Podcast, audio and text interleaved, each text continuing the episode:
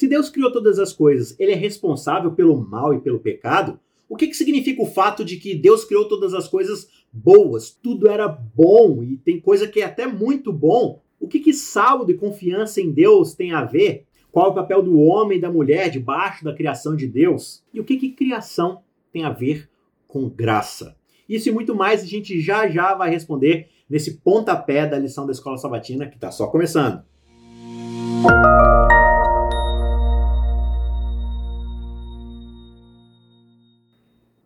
Fala, seus cristãos cansados, graça e paz a todos os santos da internet. É isso aí. Estamos começando mais uma temporada, mais uma série aí de estudos, os nossos rotineiros pontapés aqui do estudo da lição da Escola Sabatina. E nessa nova série que a gente está começando, lembrando que a gente acabou de concluir uma série em cima do livro, ou da carta, ou do sermão de Hebreus, você pode conferir aí no canal se você quiser voltar, assistir os vídeos, enfim. Foi um estudo super legal, deu pra gente aprender muita coisa sobre o ministério de Jesus. E agora a gente está começando essa nova temporada que é sobre o livro de Gênesis. Vai ser super legal porque é uma das minhas partes favoritas da Bíblia, que são as narrativas, né? As histórias, o que a gente pode aprender delas, mas não são meramente histórias como Chapeuzinho Vermelho, Os Três Porquinhos, Branca de Neve. Não, são de fato histórias reais, inspiradas por Deus e que estão ali para poder dar para a gente sentido na nossa vida, para poder ajudar a gente a construir a nossa percepção do mundo e saber qual era o plano de Deus para a humanidade, o que, que Deus tinha em mente quando ele nos criou. Uma passada bem panorâmica aí no livro de Gênesis. Então a gente vai ver criação, queda, Caim e Abel, dilúvio. Depois a gente vai falar um pouco sobre a, a chamada de Abraão, depois Isaac, Jacó e finalmente José. Então são 13 episódios, 13 semanas que a gente vai estar juntos aí para poder estudar esse material. Tenho certeza que vai ser super legal. Então não fique de fora, compartilhe esse material com outras pessoas, certo? Deixa o seu joinha aí, já curta o nosso vídeo. Se você ainda não está inscrito no nosso canal, já se inscreve para você não ficar de fora desse material. E a gente já começa hoje com o episódio de número 1, com a lição de número 1, que se chama A Criação. Então, série Gênesis, A Criação. Hoje a gente já vai pegar ali Gênesis 1 e um pouco de Gênesis 2 para ajudar uma olhada em tudo que está acontecendo nesse começo que Deus chama de tudo muito bom e muito maravilhoso. O verso principal que ajuda a gente a estabelecer e dar esse pontapé no nosso estudo e que sai nessa nova temporada é Gênesis capítulo 1, verso 1 e diz: No princípio, Deus criou os céus e a terra. Verso super famoso que é o verso que abre as escrituras sagradas, é o verso que dá o pontapé inicial para a história da criação e para a história da redenção, para a história da humanidade, para a história de Deus e tudo aquilo que a gente pode aprender na Bíblia Sagrada. Então, tudo que a gente vai aprender no restante da Bíblia, tudo começa aqui. Esse é o introdutório, esse é o início de tudo. E olhar para esses primeiros capítulos, para esse primeiro livro da Bíblia, dá muita base, muito entendimento do que a gente precisa para poder saber as coisas que vão ajudar a gente a interpretar todo o restante da história. Se você não sabe o começo da história, vai ser muito difícil você interpretar o resto. Então, aqui nessa semana, no episódio dessa semana, nesse primeiro pontapé dessa nova temporada, a gente já vai dar uma olhada no relato da criação e o que a gente pode encontrar aqui nos capítulos 1 e 2 de Gênesis, certo? Talvez a lição mais importante que a gente pode ver na história bíblica sobre o início de tudo é justamente qual a ligação de Deus criar o universo, de Deus criar o planeta Terra, de Deus criar a sua boa criação, criar a humanidade, o que, que isso tudo tem a ver com a graça? Eu já faço uma pergunta aí para você. Escreve aí nos comentários qual você acha que é, na sua opinião, a relação entre a graça de Deus e a criação do homem, do Éden, da boa criação. Qual você acha aí que é a relação? Eu quero saber sua opinião, já deixa aí escrito nos comentários. Mas não sai daí que até o final a gente vai descobrir juntos a relação da graça com o poder criador de Deus e a criação de todas as coisas aqui no planeta Terra, tal qual Gênesis 1 e 2 apresentam pra gente. Deus fez tudo bom. E o primeiro tópico aqui do nosso pontapé é que a palavra bom que aparece aqui em toda a história da criação. Tal dia encerrou, o primeiro dia, o segundo dia, o terceiro dia, e era bom, e era bom, e era bom. Deus sempre vai na história da criação, no relato da criação, dizendo que as coisas são boas. De fato, aparece sete vezes, e na última vez que o texto enfatiza, ele diz que é muito bom. E essa palavrinha aqui que o autor de Gênesis coloca como bom, Deus chamando tudo de bom, é a palavra hebraica tov. E tov quer dizer algo que é bom não só na sua função, mas também na sua estética, na sua moralidade. Algo é bom porque faz bem, porque é bonito, porque é belo, porque é justo. Agora, é importante a gente ter em mente que Deus não é o autor do pecado. As coisas que Deus de fato cria são boas. Então, o pecado não pode ser colocado na conta de Deus, por mais que ele tenha dado à humanidade o livre-arbítrio. Como a gente já observa aqui, tudo que ele cria é chamado de bom. Então, isso significa que o resultado final do trabalho criativo de Deus foi exatamente do jeito que ele planejava. Deus não começou a criar as coisas e falou assim: nossa, mas não era isso que eu queria ter feito. Caramba, por que, que eu escolhi assim? Eu devia ter colocado cimento queimado, mas eu coloquei padrão de madeira, não era exatamente isso. Puxa vida, o céu azul, o céu deveria ter sido rosa. Não. Deus não é indeciso, Deus sabe exatamente o que ele está fazendo. Ele tem um plano e ele executa esse plano à perfeição. Tudo sai como planejado. Não existem falhas no projeto de Deus. É por isso que ele chega ao final de cada dia e diz que tudo é muito bom. Qualquer erro que venha acontecer nesse projeto não vai acontecer por causa do que Deus fez, por causa de algum erro de definição, algum erro de design, né? algum problema de engenharia que danificou as estruturas lógicas do universo. Não. Qualquer coisa que venha acontecer lá na frente vai acontecer por outras razões. Porque esse Deus que é bom, que cria tudo muito bom, tudo perfeito, ele é um Deus de amor. E por ser um Deus de amor, ele entende, e na verdade é a essência de quem ele é, de que o amor verdadeiro em todo o universo só vai poder florescer no terreno da liberdade. Então ele cria as pessoas, ele cria a natureza livre para fazer suas próprias escolhas. A própria prerrogativa de uma liberdade nas escolhas já infere para gente de que a gente não precisa necessariamente seguir o caminho daquilo que ele definiu como bom. Só que a gente vai conversar um pouquinho mais sobre essa ideia, sobre essa relação na semana que vem, quando a gente for falar sobre a queda. Por enquanto, a gente ainda está na parte boa, na parte super legal, na parte onde Deus está super satisfeito com aquilo que ele está fazendo. E por isso, mais uma vez, é importante a gente lembrar: Deus fez tudo muito bom, muito belo, e é isso que ele entrega para a humanidade como presente. E aqui a gente já tem uma primeira pista dessa graça maravilhosa. Nós não merecíamos nada, nós nem sequer existíamos, e mesmo assim ele nos cria e nos dá do bom e do melhor. Antes da gente ir para o próximo tópico, eu quero fazer mais uma pergunta para você.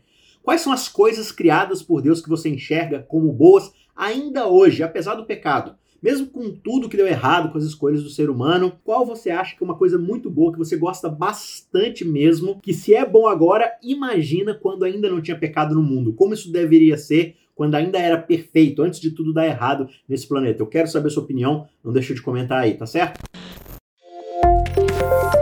sábado aponta para a criação. Seguindo o relato bíblico, é impossível a gente falar de criação sem entrar na ideia do sábado. Por quê? Porque o texto bíblico ele termina a narrativa da criação dizendo que Deus descansou de absolutamente toda a sua obra que ele tinha feito. E a expressão aqui tinha feito, esse verbo utilizado aqui em Gênesis 2:2, ele está sendo conjugado no passado de toda a sua obra que ele fez, que ele realizou, que ele finalizou, que ele terminou. Então a ideia de descanso de Deus é que ele está satisfeito com aquilo que ele fez. Isso corrobora com o primeiro ponto que a gente colocou lá no primeiro tópico. Deus está satisfeito, o que ele fez é bom. E se o que ele fez é bom, tinha um propósito, tinha uma definição, tinha um planejamento, e ele seguiu a risca esse planejamento, concluiu de forma perfeita aquilo que ele havia planejado e está satisfeito, vendo que tudo é muito bom, então esse Deus descansa. E o descanso divino aqui traz a ideia de que ele para as suas atividades, ele encerra, ele põe um fim à sua obra criadora. Imagina comigo se o mundo de fato for obra do acaso, obra da evolução das espécies, obra de um caos que o tempo todo está se reinventando. Não existe planejamento, é tudo obra caótica. Então isso nunca acaba. O universo está em constante destruição e reconstrução, destruição e adaptação. E por aí vai, sem descanso, sem parar. Só que não é isso que acontece com Deus. Deus não é uma obra caótica, Deus é uma obra planejada. E o que ele planeja é muito bom. Por isso ele está satisfeito e agora ele descansa, ele cessa sua atividade sabendo que o que ele fez não precisa de mais ajuste, aquilo que é perfeito não precisa de aprimoramento. Só que tem uma questão aqui que a lição levanta em relação ao sábado, de que o sábado aponta para o milagre da salvação. Você pode acompanhar isso na terça-feira, lá no parágrafo 4. Agora sim, Claro que, de certa forma, o sábado é sim sinal do poder criador, redentor e restaurador de Deus na nossa vida. Só que antes de tudo, a gente não pode ficar se adiantando ainda na história. A gente precisa seguir com calma em cada etapa do relato das narrativas bíblicas. E aqui nesse momento, no capítulo 1 e 2, quando a gente vê o sábado dentro do contexto da criação, o que a gente precisa entender é que é muito importante levar em consideração que o sábado, como uma instituição, ele foi especificamente colocado, criado, apontado para demonstrar para a gente, para nos lembrar da criação. Ele não era um sinal de uma sombra que apontava lá para frente, dentro de um contexto de pecado, de uma expectativa de redenção, como por exemplo vai ser os sábados cerimoniais dados lá ao povo de Israel. O sábado, como instituição, foi colocado, foi santificado, abençoado e separado antes do pecado, antes da necessidade de um mundo ser salvo, dentro de um contexto de um mundo, de uma criação perfeita, com o planejamento de que não haveria pecado. Lembra que a gente comentou isso no primeiro ponto? O pecado não estava dentro do propósito de Deus para a humanidade. Por isso eu penso que originalmente o sábado não tinha essa intenção de apontar lá para frente, para salvação. E é importante a gente fazer essa distinção,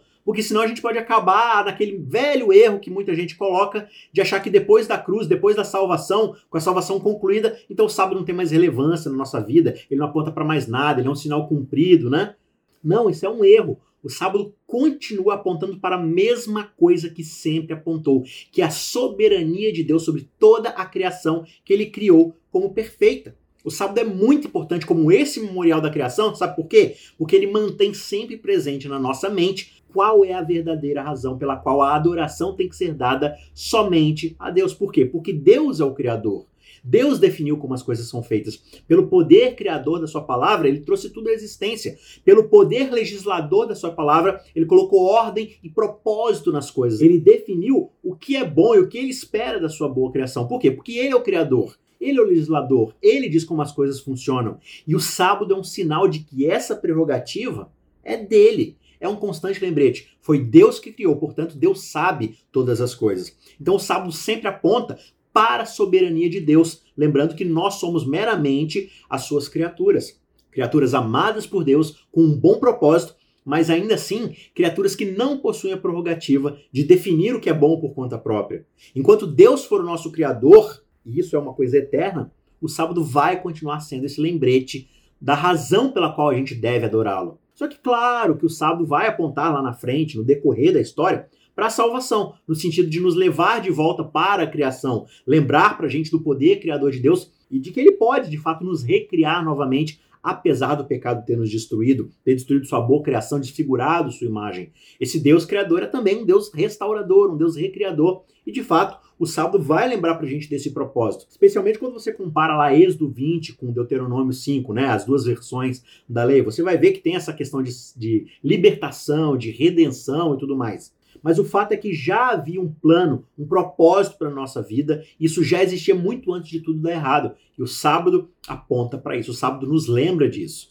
Então Deus descansou porque tudo era perfeito. Então quando a gente descansa, a gente se lembra de que existe um propósito perfeito. Existe um plano lá no começo sobre como Deus queria que a humanidade florescesse no jardim, na sua boa criação, como ele se desenvolvesse como humanidade. Existe um ponto de partida perfeito, um ideal de Deus para a humanidade. Ideal é esse que a gente vai ver em Jesus quando ele encarna como ser humano perfeito. Então, guardar o sábado, descansar nesse dia, não é simplesmente ficar sem trabalhar. É você ser levado a refletir que o mundo do jeito que ele está hoje não era o propósito de Deus. Deus nos criou, Deus nos salvou para algo muito melhor, algo que ele já tinha planejado lá atrás, naquele lugar perfeito, com um propósito perfeito para nós. E falando dessa questão de Jesus como representação da humanidade perfeita, do propósito perfeito de Deus para a criação, Olha só a questão das curas de Jesus no sábado. Elas são justamente exemplos do que ele queria restaurar em nós. É interessante que Jesus ele faz várias curas nos quatro evangelhos. Só que quando ele geralmente cura num dia que não é o sábado, simplesmente diz que Jesus passou e curou alguém.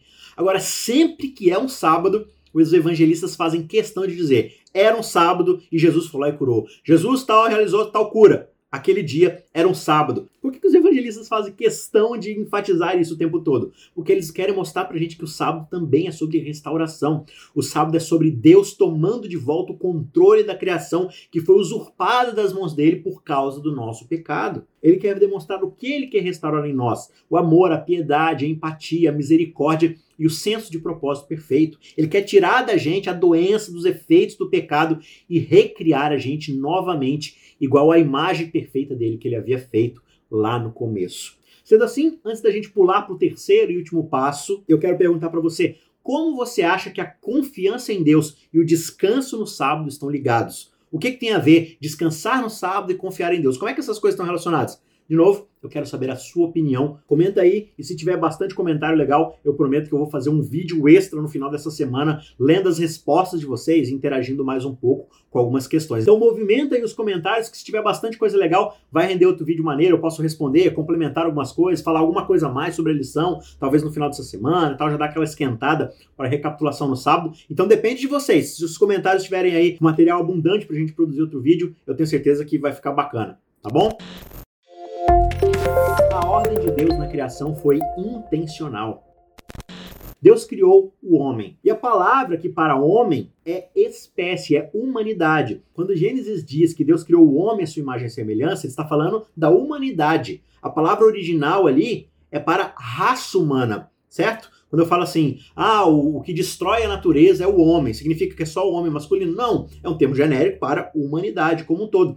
E é isso que Gênesis está falando aqui a espécie humanidade, tanto masculino quanto feminino. Deus cria ambos à sua imagem e semelhança. Não é algo exclusivo do gênero masculino. Agora, claro que essa imagem, digamos assim, ela leva características físicas, mentais, espirituais. Só que, acima de tudo, quando a gente fala da, de ser a imagem e semelhança de Deus, essa expressão carrega um peso de representação, de propósito. É interessante que lá no passado, os povos pagãos quando eles construíam templos para suas divindades, eles colocavam sempre uma imagem que representava aquela divindade bem no ápice ali do templo, para poder dizer que aquele templo pertence à divindade X. Então se colocava aquela imagem, aquele ídolo, digamos assim. E aqui é como se Deus estivesse fazendo algo nesse propósito. Só que ele está falando assim: olha, vocês não vão colocar um ídolo esculpido de barro, de madeira, de qualquer outra coisa, de ouro, de prata, enfim. Eu estou colocando a minha imagem aqui no meu templo, no Éden, na boa criação, que é a humanidade. A humanidade é a minha representação. Quando as pessoas olharem para o ser humano, elas vão saber a criação pertence a Deus. O ser humano representa Deus. Representa Deus em termos de propósito, de administrar a criação, de continuar o processo criador, né? Então é claro que essa palavra tselem, que é o hebraico para imagem, não representa necessariamente idolatria, né? Obviamente que o contexto aqui não é esse. Só que é no sentido de que a humanidade de fato representa esse Deus no santuário, no templo da sua boa criação, assim como esses outros ídolos também representam essas supostas divindades em templos pagãos. Só que, novamente, eu não estou dizendo, né, você não deve tomar isso como a ideia de que é a mesma função, o mesmo processo de idolatria, não. Simplesmente nesses termos de exercício de domínio, de representação de que aqui nesse espaço a representação é de que Deus criou todas essas coisas, né? Dentro dessa ordem das coisas criadas. É o ser humano que, debaixo de Deus, vai cuidar da criação. Então, a imagem de Deus não é simplesmente o homem ou a mulher individualmente, mas é principalmente a relação em que os dois estão.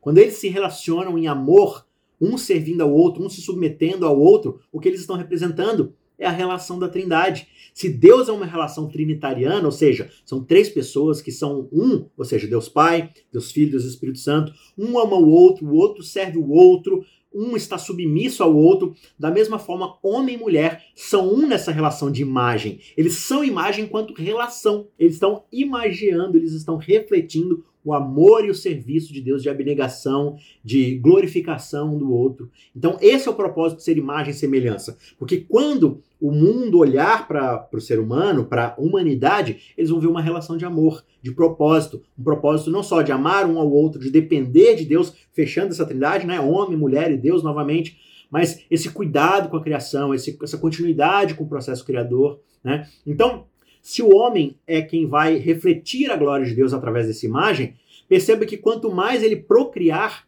e a procriação aqui é um ato de amor relacional, né? Quando o homem e a mulher se envolvem dentro de um relacionamento sadio, ali dentro do propósito da criação de homem e mulher, de casal, eles vão fazer o quê?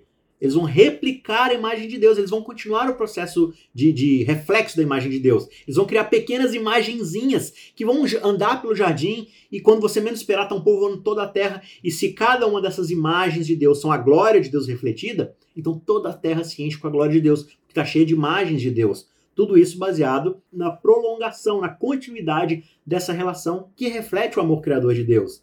É uma pluralidade que cria o mundo. É uma pluralidade que fala haja e as coisas passam a existir. E assim o ser humano tem esse propósito, tem esse privilégio de continuar esse processo sendo imagem e semelhança de Deus. Pelo menos foi para isso que Deus criou a gente. Tanto que o texto vai falar que ambos, homem e mulher, nessa relação se tornam uma só carne, o que também representa a ideia de Deus na ordem da criação. Né? Deus é um só, só há um Deus, mas são três pessoas. Então, a imagem é duas pessoas. E a relação também com, com Deus, você pode estender ali para ser também uma espécie de trindade, né? Mas homem e mulher, dentro dessa relação de amor, se tornam uma só carne, se tornam uma unidade, se tornam a ideia de humanidade.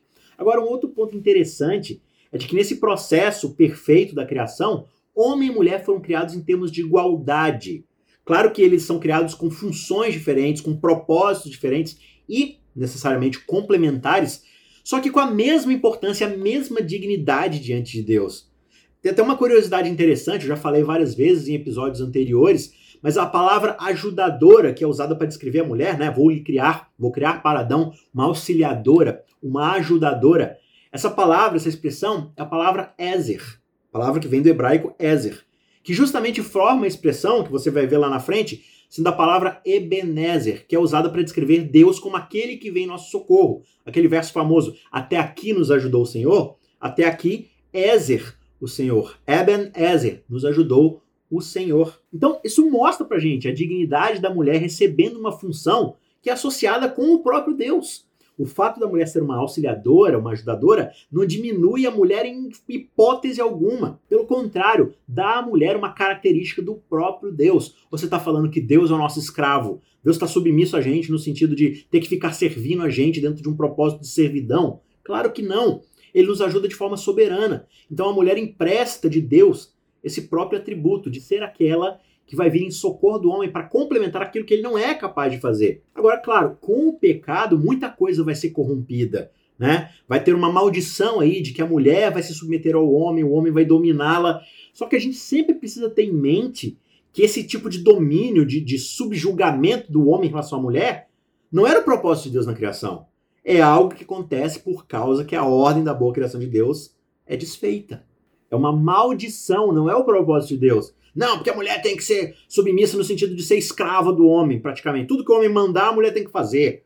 E aí, com esse subterfúgio, você vê mulheres sendo subjugadas, às vezes apanham se não fazem a vontade do marido, inclusive dentro do contexto de própria igreja. Isso está errado, isso é contexto de pecado. O pecado corrompe tudo isso. Mas a gente sempre precisa olhar para o ideal, para o propósito de Deus quando as coisas ainda eram perfeitas, quando ele criou tudo e disse que tudo era muito bom. Como ele tinha a intenção de que as coisas de fato fossem. Tanto o sábado quanto a família, e quem sabe a gente pode até considerar um pouco aqui a questão do trabalho, são instituições estabelecidas no Éden quando as coisas ainda eram perfeitas, certo? Então, lembrando, a gente olha para o sábado e o sábado aponta para a gente para o mundo perfeito, para propósito de Deus perfeito para a humanidade. Então a gente rememora na nossa mente como Deus queria que as coisas fossem, porque Ele é o Criador e o mantenedor de tudo. Ele diz como as coisas devem ser feitas.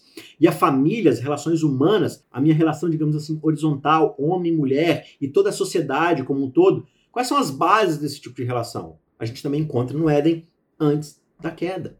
Todo o propósito para nós, né, e aí aqui estendendo também a questão do trabalho, tudo isso a gente olha para o Éden, olha para a criação e tenta entender como é que Deus queria que as coisas fossem. Um propósito de amor, de glorificação alheia, né? De se humilhar perante o outro, não no sentido de ser humilhado de forma vergonhosa, mas de se abrir mão do, de, de, quem você é para poder servir o outro, para poder vir em socorro do outro. Tudo isso era o nosso propósito.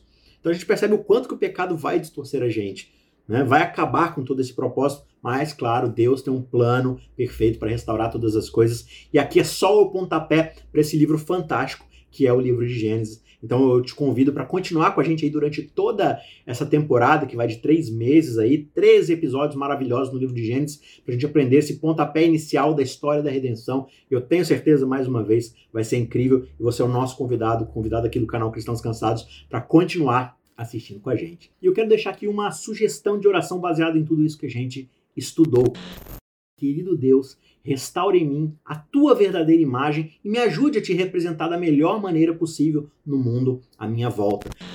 E lembre-se, sempre que a gente quiser recordar como essas coisas realmente deveriam ser vividas por nós, basta a gente olhar para Gênesis 1, Gênesis 2 e revisitarmos a intenção de Deus para a humanidade e para a criação como um todo. Tá certo? Então, não se esqueça de compartilhar esse vídeo com outras pessoas. Se você ainda não é inscrito, se inscreva no nosso canal e não deixe de comentar aí. Se você não quiser responder as perguntas, coloca um amém aí, coloca um muito obrigado, ou coloca um tá ruim, quero que melhora. Enfim, comenta, pelo menos dá um joinha aí para o vídeo ganhar relevância e aparecer para outras pessoas também. Até a semana que vem, onde a gente vai estudar sobre a queda da humanidade, onde tudo começa a dar errado. Você é meu convidado para voltar aqui no Cristãos Cansados. Eu te espero na semana que vem. Um abraço, até lá. Tchau, tchau.